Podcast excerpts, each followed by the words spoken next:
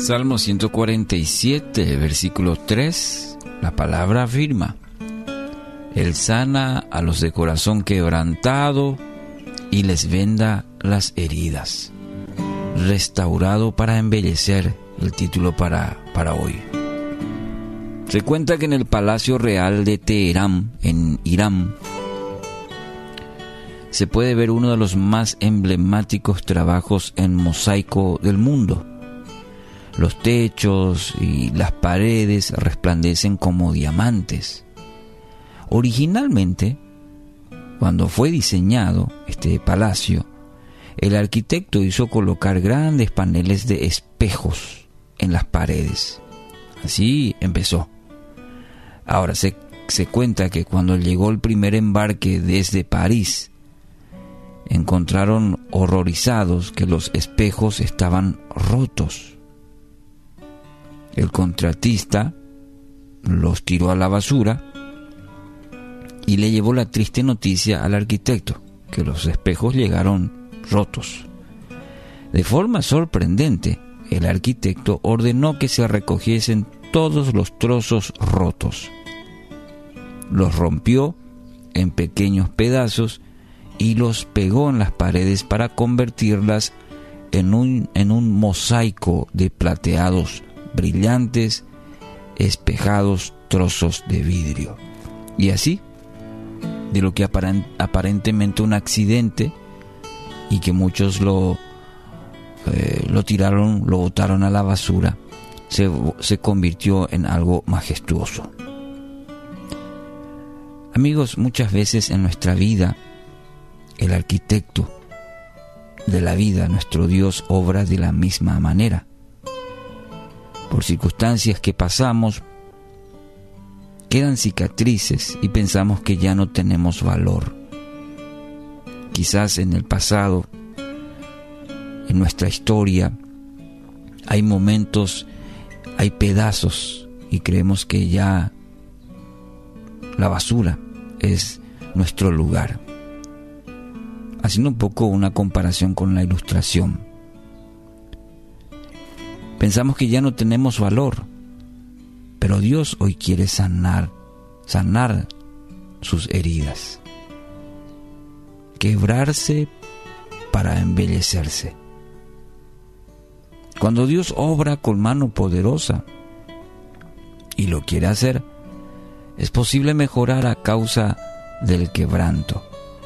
El quebranto que menciona el salmista es aquel que mira su condición, es la, es la que reconoce que solo a través de Dios puede lograr la transformación que anhela, solo a través de Dios.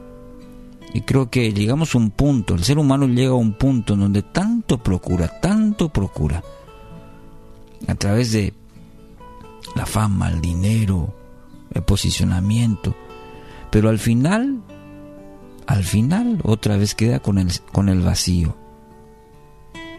El salmista nos ayuda a entender que mirando nuestra condición y reconocer que solo a través de Dios podemos lograr una verdadera transformación a pesar de, sí, de, de su pasado, de las heridas, de su vida rota quizás también, pero Dios lo quiere transformar en algo bello, majestuoso.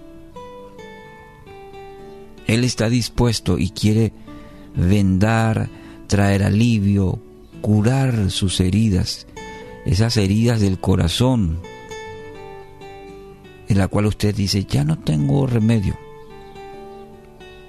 Peixante. No, Dios quiere ayudar traer de su aceite a esa herida, vendar esas heridas. Así que acérquese a Dios y permita que haga de su vida una obra, una obra maestra que solo Él lo puede hacer, solo Él. Ezequiel 36, 26 afirma, les daré un corazón nuevo, un corazón nuevo y pondré un espíritu nuevo dentro de ustedes. Les quitaré ese terco corazón de piedra y les daré un corazón tierno y receptivo. Necesitamos ese corazón nuevo.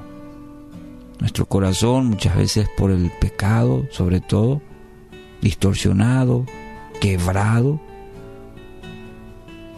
y no solamente reparado, Dios dice nuevo. Les voy a dar un corazón nuevo y un espíritu nuevo. El espíritu de Dios.